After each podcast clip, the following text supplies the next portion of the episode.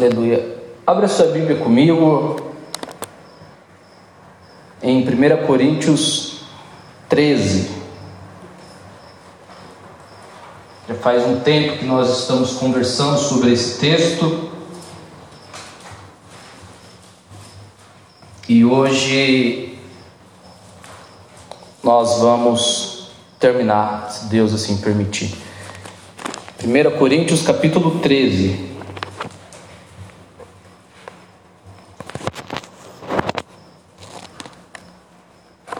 Quem achou diz amém. Amém.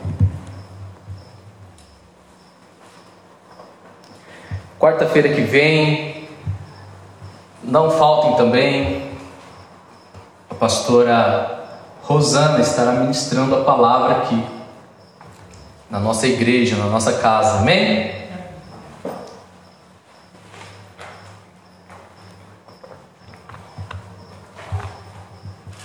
E creio que será bênção. 1 Coríntios o quê? 1 Coríntios 13, vamos lá.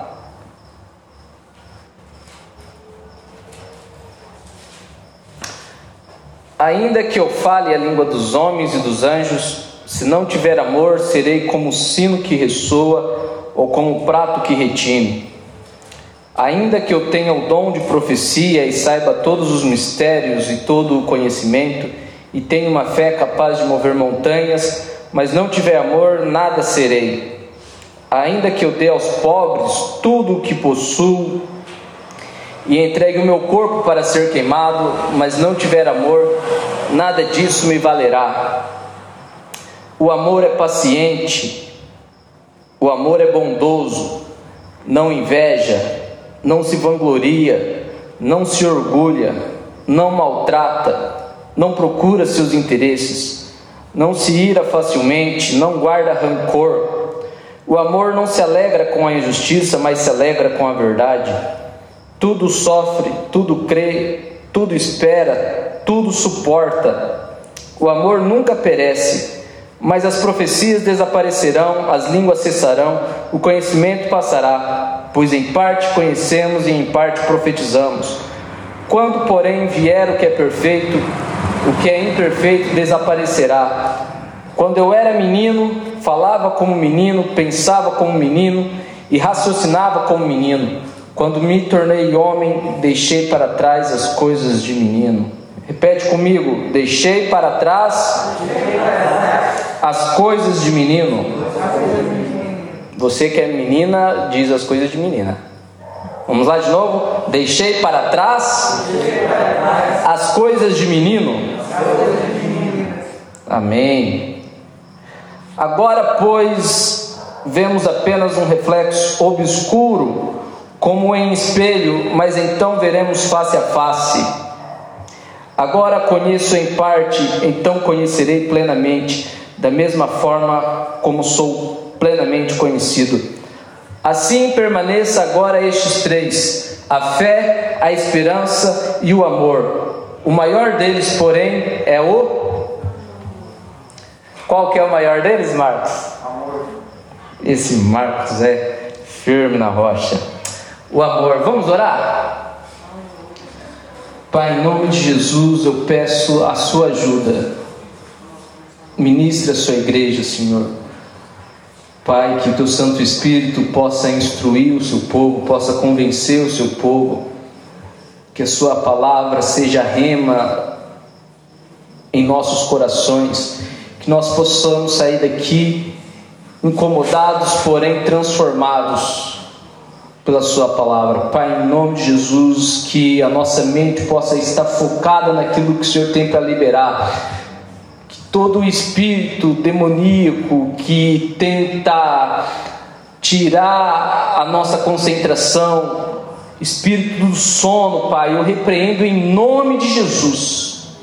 Em nome de Jesus, Pai, que a sua igreja, que o seu povo esteja livre para ouvir a sua palavra. Usa mais uma vez a minha vida, é o que eu te peço, em nome de Jesus. Amém.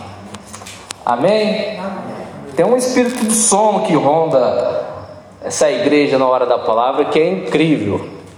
Mas em nome de Jesus nós vamos vencer. Amém? Amém. Hã?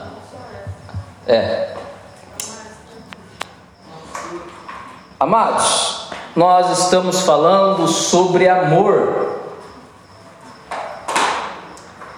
E nós já aprendemos algumas coisas acerca desse tema.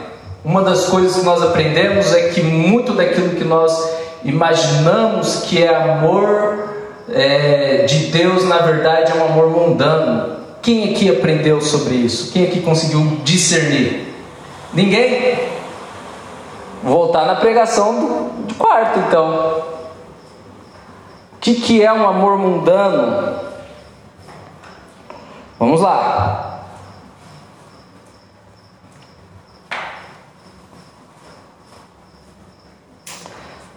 O amor, o amor do mundo fala em viver para você, fala em viver para os seus próprios deleites. É isso que o mundo prega. Olha, você tem que viver a sua vida. O amor cristão fala em se doar para o próximo e por vezes se sacrificar por ele. O amor do mundo fala em vou casar e ser feliz. O amor cristão fala eu vou casar e fazer alguém feliz. Olha a diferença. Quem está conseguindo entender a diferença? Amém. Amém? O amor do mundo tolera o pecado, o amor cristão não tolera o pecado, o amor cristão tolera o pecador. O amor no mundo tudo pode. O amor cristão não procura os seus próprios interesses. O amor do mundo é um sentimento, o amor cristão é um posicionamento. Não é apenas eu falar para o João Vitor que eu amo, mas eu preciso provar para ele que eu de fato o amo. Então, muitas vezes nós estamos vivendo um amor que não tem nada a ver com um amor cristão, com um amor bíblico. O amor no mundo tudo se ama, então eu amo dinheiro, amo o carro, amo o meu emprego, amo o meu cargo, amo o meu título, amo a minha reputação, amo a minha casa. E ai se uma criança chegar e colocar os pés no sofá. O amor cristão não se ama tudo, na verdade, no cristianismo se ama a Deus e as pessoas. Então tá tudo bem se você colocar o pé no sofá porque o meu amor está na pessoa.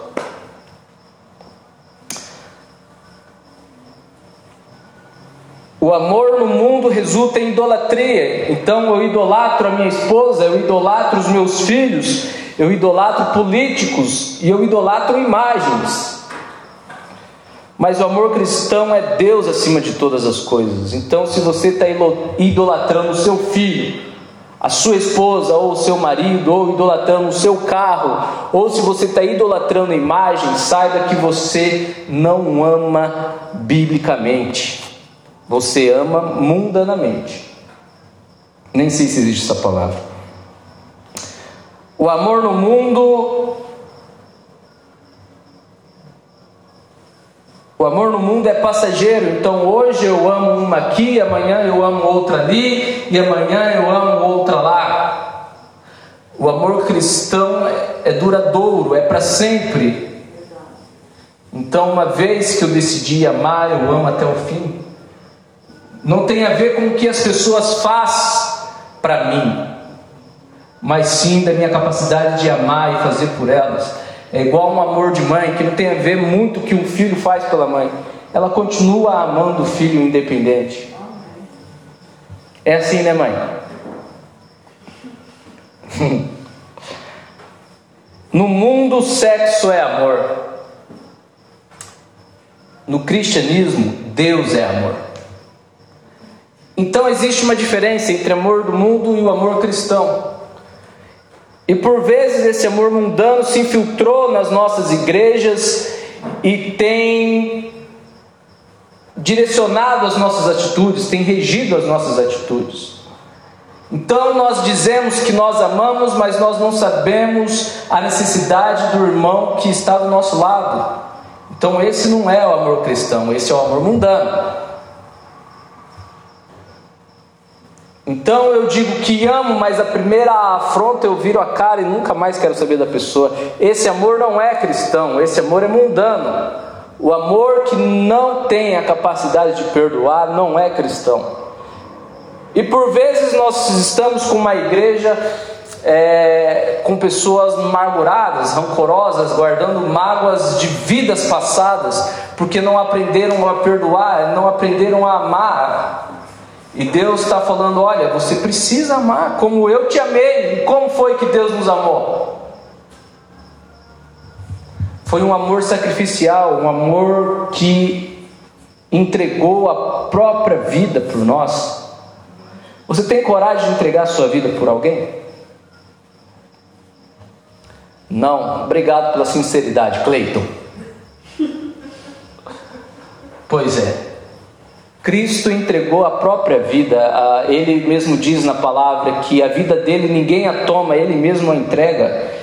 E ele entregou por nós. Então nós dizemos cristãos, mas não estamos dispostos a nos entregar a nos doar por alguém. Aliás, a Bíblia vai dizer que amar quem nos ama é fácil. Então, a minha mãe me amar é fácil porque eu amo ela. O difícil é amar o nosso inimigo. O difícil é amar aquele que nos prejudicou. O difícil é amar aquele que nos passou para trás, Luiz. Mas a Bíblia vai dizer o seguinte: vocês ouviram o que foi dito: odeie o seu inimigo, mas Jesus disse: amem o seu inimigo e ore por ele. Lembra do papelzinho que nós escreveu de orarmos pelo nosso inimigo? Como que foi a sua semana? Amém? Então, o amor que nós estamos vivendo, por vezes, não tem nada a ver com o amor cristão. E eu quero pedir para vocês, amados, leia esse texto em casa. 1 Coríntios 13 é um capítulo só. Amém? Leia esse texto, medite nesse texto, veja como está a sua vida em relação ao que Deus tem falado. E Deus tem dito: o amor é paciente, e veja se você está sendo paciente. E Deus tem falado: o amor é bondoso, e veja se você tem sido bondoso. O amor não inveja, e veja se você não está invejando ninguém. Comece a rever na sua vida, coloque a Bíblia para te confrontar. É assim que nós crescemos. Amém? O amor não se vangloria, o amor não se orgulha.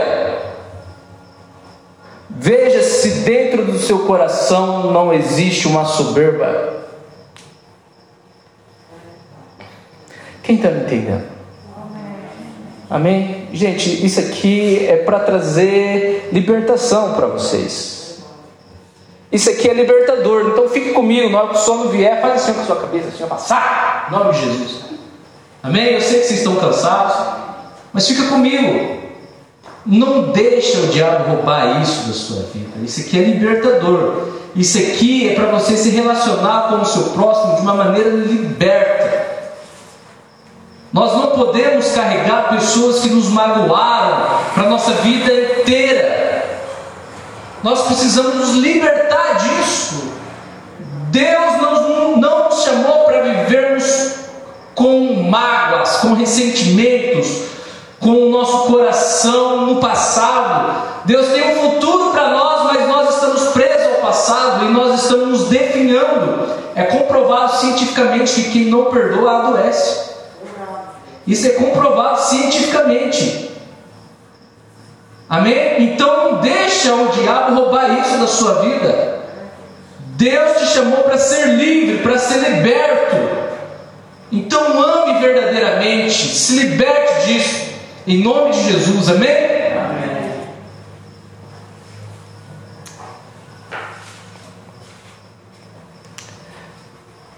É isso que nós, estamos, que nós estamos conversando já uns três cultos. Acho que é isso, né, Marlene? Uns três cultos, né? Marlene não falta nenhum culto. Há uns três cultos nós estamos falando de amor, de amor, e a pergunta que eu faço é o que mudou na sua vida de lá para cá? Você se tornou um marido melhor, uma esposa melhor? Você é um, um vizinho melhor agora? Você tem orado pelo seu inimigo? Porque se nada mudou, irmãos, nós estamos com um problema muito sério. Né, João Vitor? Porque se nada tem mudado, nós estamos perdendo tempo aqui nessa uma hora e meia que nós ficamos aqui. Porque o que adianta ouvirmos e não praticarmos aquilo que nós estamos ouvindo? Ô Pedro, você nunca veio com que eu uma palavra dessa, né? Pedro, por causa da pandemia, tem ficado mais em casa, e está certo, por causa que ele tem, está na, na faixa de risco, e a gente entende. Mas é isso, gente. Ou a gente vive um cristianismo verdadeiro, ou nós vamos ficar anos dentro da igreja se iludindo e quando vier o juízo, nós vamos para o inferno. Eu prefiro mil vezes ser confrontado sabendo que Deus está me levando para o caminho certo, do que não ser confrontado, do que ser amaciado meu ego. Pastor, não toca nesse assunto porque eu tenho problema nessa área. Mas no final de tudo, eu vou estar indo para o inferno. Eu não quero isso. Eu não quero isso para minha vida, eu não quero isso para minha família, eu não quero isso para vocês. Amém? Então nós precisamos viver um amor cristão, um amor bíblico. Deus nos manda crescer em amor. Aliás, na medida que amadurecemos como cristãos, o nosso amor precisa ser maior. Deus nos manda crescer em amor. Quando a gente lê esse texto, a gente começa a fazer uma autoanálise nas nossas vidas e a gente fala assim: meu Deus, então eu não amo, porque eu sou paciente, mas de vez em quando eu tenho inveja. Então, como é isso? Deus nos manda crescer em amor. O amor é um processo de crescimento. Nós vamos fazer quatro anos de igreja aqui em Lobato, nós não podemos ser o mesmo cristão de quatro anos atrás. Nós estamos aqui pastoreando já há nove meses. Nós não podemos ser os mesmos pastores de nove meses atrás. Porque não, não podemos ter contato com a palavra, não podemos ter contato com o Evangelho e nada mudar nas nossas vidas. O Evangelho transforma, o Evangelho muda, mas muda à medida que nós abrimos o nosso coração e deixamos Deus mudar, Deus moldar. Então, o amor precisa crescer, e eu creio que daqui quatro anos o nosso amor para com o nosso próximo será diferente, porque nós vamos crescer em amor, amém? A Bíblia diz assim: quando eu era menino, falava como menino, pensava como menino e raciocinava como menino. Qual é o contexto que a Bíblia diz isso? Um contexto de desenvolver o amor.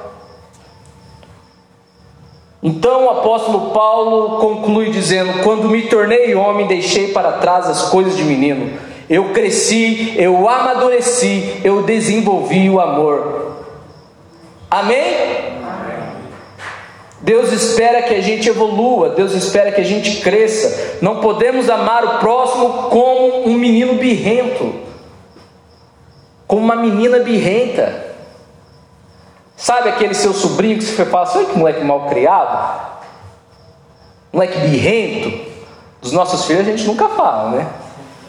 Mas dos outros, né? Olha, nós não podemos amar o nosso próximo. Você não pode, eu não posso amar minha esposa como um menino birrento.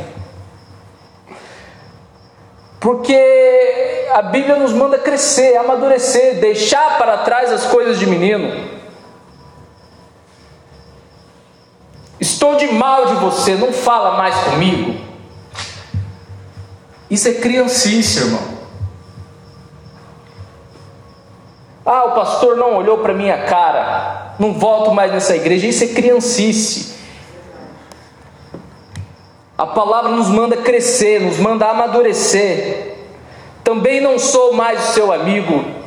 Era para você ter vindo na minha casa, você não veio. Também não sou mais seu amigo. Isso é coisa de criança.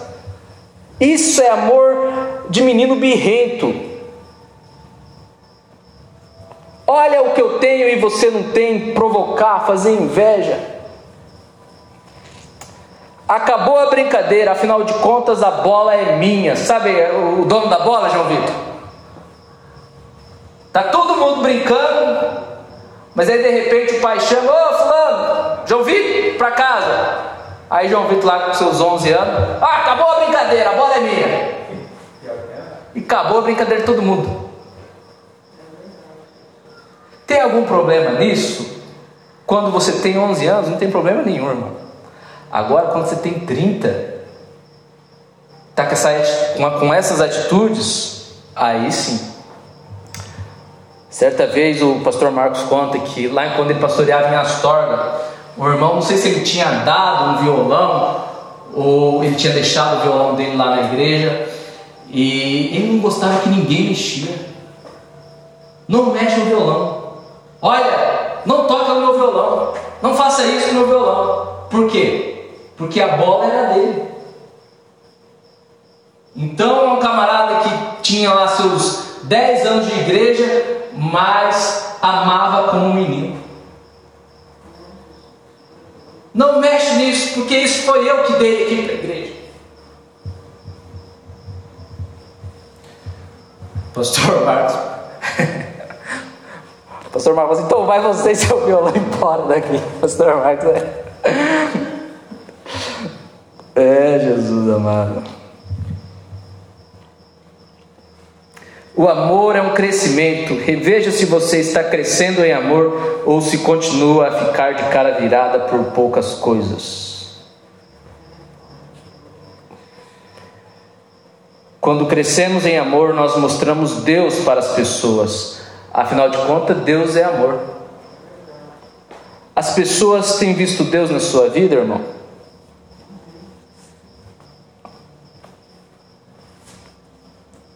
Seja os de dentro da sua casa quanto os de fora, eles têm visto Deus na sua vida? Algumas coisas que ainda precisamos aprender sobre o amor. Amém? Eu quero rapidamente conversar com vocês, dar continuar, a continuidade naqueles pontos do culto passado, alguns que nós não conversamos. São seis pontos rapidinho, mas preste bem atenção no que Deus tem para falar com você nessa noite. Amém? Então nós já aprendemos que o amor é paciente, que o amor é bondoso, que o amor não inveja, que o amor não se vangloria, não se orgulha. E hoje nós vamos continuar da onde nós paramos. Primeiro ponto, o amor não maltrata. Amém? Quem ama não prejudica os outros. Quem ama não revida o mal com o mal. Quem ama não é grosseiro, quem ama é educado. Quem ama tem cuidado com as palavras. Você tem tido cuidado com as palavras?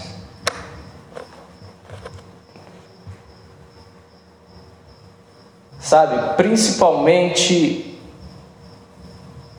com os nossos. Às vezes a gente é um amor para os de fora, mas para os de dentro a gente, por vezes, não temos cuidado com as palavras. Outro dia eu estava brincando com o Tiaguinho, ele fez algo.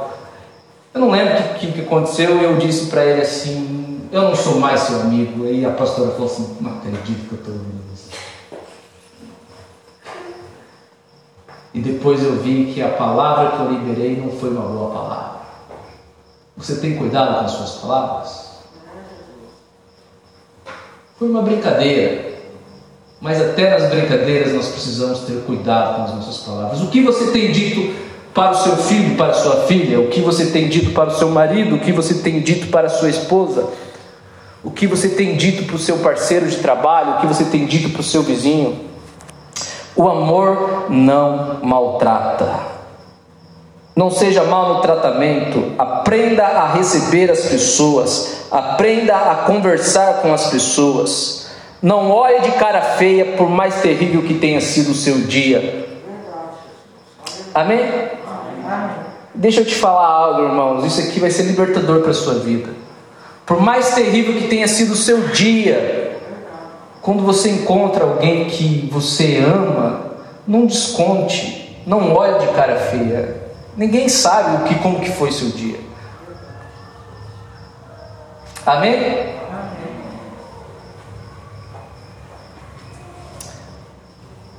Aliás, não desconte nos outros os seus problemas.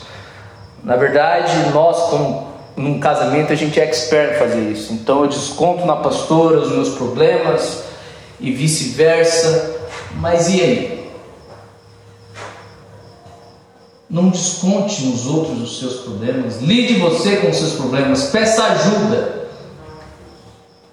Mas não desconte nos outros os seus problemas. Amém? Quem está entendendo? O amor não maltrata. Então, irmãos, em nome de Jesus, em nome de Jesus, presta atenção aqui.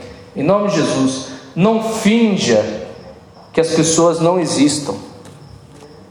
Às vezes, isso dói mais do que palavras. Ajuda eu aí, Nenê. Outro culto você me ajudou, ajuda eu aí. Segundo ponto, o amor não procura seus interesses. Amar não tem a ver com o que vou receber, mas sim da minha capacidade de dar. Amém? Não tem a ver com o que você pode fazer por mim. Se você tem usado muito essa palavra aqui, ó, essa frase, o que eu vou ganhar com isso? Saiba que você não está amando.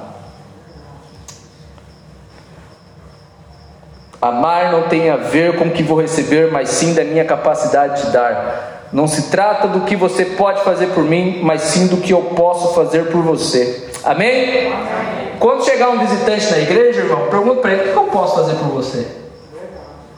Amém? É assim que demonstramos que Cristo está nas nossas vidas. Quando aquela pessoa chegar toda magoada, toda com raiva, ao invés de você pilhar ela naquela, naquela mágoa, pergunte para ela: o que, que eu posso fazer para eliminar essa mágoa do seu coração? Como eu posso te ajudar nisso? O amor não procura seus próprios interesses. O amor não é hedonista. É a mãe que se preocupa se o filho está coberto, mesmo que ela passe frio. Isso é amor bíblico, isso é um amor cristão. Quem está entendendo diz amém. amém. Pare de criar expectativas no que o outro pode fazer pra, por você.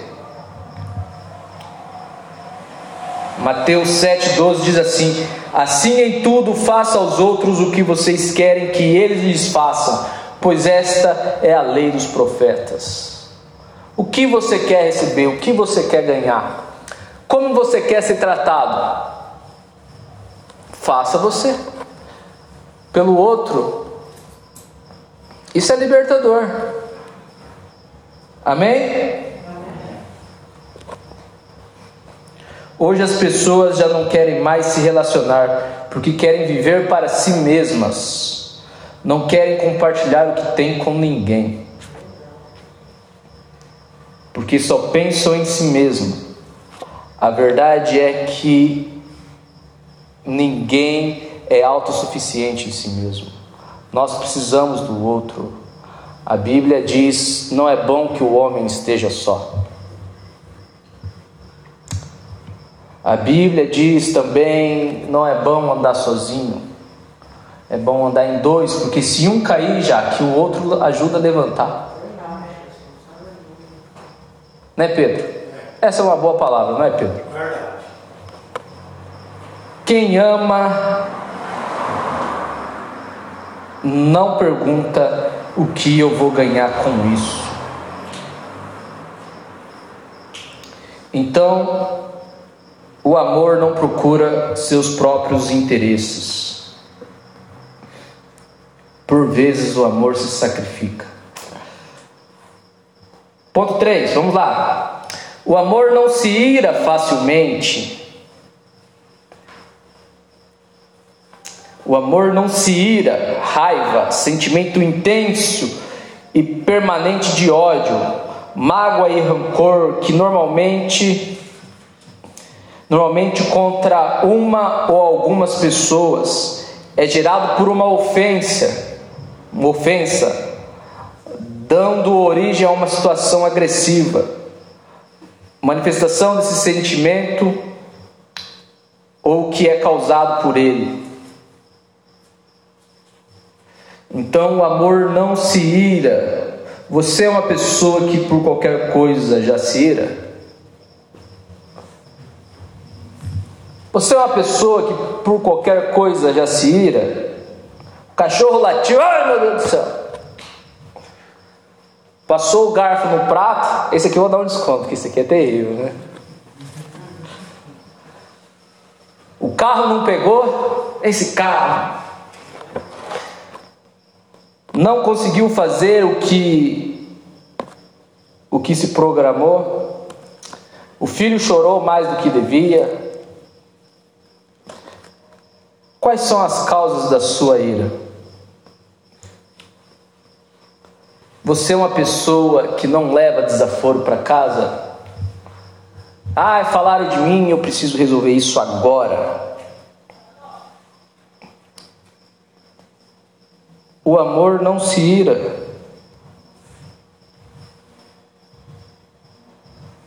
Você é uma pessoa que quer resolver tudo na hora?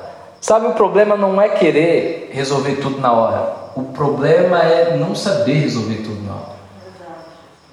Às vezes nós queremos resolver na hora e nós só criamos um problema maior ainda. Então o amor não se ira, Luiz. Então, quando te ofenderem, não fique irado. Ofenderam a Cristo. Amém? Sabe, nessa semana, quando alguém vier te afrontar e aquele calor começar a subir, porque você sabe como é a ira, né? Ah, lembre-se dessa palavra: o amor não se e você diga: Eu escolhi amar.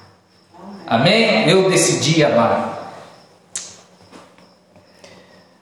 Efésios 4, 26 diz assim: Quando vocês ficarem irados, não pequem. Apaziguem a sua ira antes que o sol se ponha, e não deem lugar ao diabo. Irar e não se acalmar, ou seja, permanecer irado, é brecha para o diabo. Quem está entendendo? Irou, não durma irado. Porque se você dormir irado, o diabo provavelmente estará dormindo junto com você. Não sou eu quem estou dizendo. Apaziguem a sua ira antes que o sol se ponha, e não deem lugar ao diabo. Quando permanecemos irados, o diabo tem um lugar privilegiado em nossas vidas. Sabe, eu conheço pessoas que estão anos irados. Eu fico imaginando, meu Deus, aí o diabo não tem apenas um lugar, ele tem a casa inteira para ele. Não dê lugar ao diabo. Cristãos dando lugar ao diabo porque não tem deixado a ira para lá, porque não tem liberado perdão, porque não tem entregado nas mãos de Deus a situação. Eu não consigo. Isso como pode? Nós temos a palavra, Deus nos deu um caminho de libertação, mas nós escolhemos ser escravizados. Isso não faz sentido. Quarto ponto: amor não guarda rancor. O amor não procura seus, interesses, não se ira facilmente, não guarda rancor. O rancor nos destrói por dentro. Pessoas rancorosas tendem a ficar doentes O rancor afeta o nosso emocional, o nosso físico e o nosso espiritual. Alguém disse: coração que guarda rancor não tem lugar para o amor. Quinto ponto: o amor não se alegra com a injustiça. Então não defenda o aborto. Então não brinque com a desgraça dos outros. O amor não se alegra com a injustiça. Eu vi muitos cristãos dando risada dos memes do Lázaro, enquanto famílias estavam em luto. Cristãos rindo da desgraça. O amor não tolera a injustiça, não se alegra com a injustiça. Então não se alegra em ter passado o carro para frente e a pessoa não ter visto que o carro tinha um probleminha. Não se alegra em ter parado de trabalhar enquanto seu patrão não estava presente. Não se alegra em tirar vantagens prejudicando os outros. Não se alegra quando você recebe um troco errado, o troco para mais. O amor não se alegra com a injustiça. Amém? Amém. Sexto e último ponto: amor tudo sofre, tudo crê, tudo espera, tudo suporta. Cresça em amor, evolua em amor, seja paciente, mas seja paciente crendo. Não adianta nada você ser paciente e não crer que Deus pode entrar com provisão. O amor tudo sofre, mas tudo crê. E uma vez que você crê, espere. Esperar é confiar. E o suportar é a capacidade de se manter firme. A nova versão transformadora diz assim: o amor nunca desiste, nunca perde a fé, sempre tem esperança e sempre se mantém firme. Eu quero isso para minha vida. Por mais difícil que seja. Amém?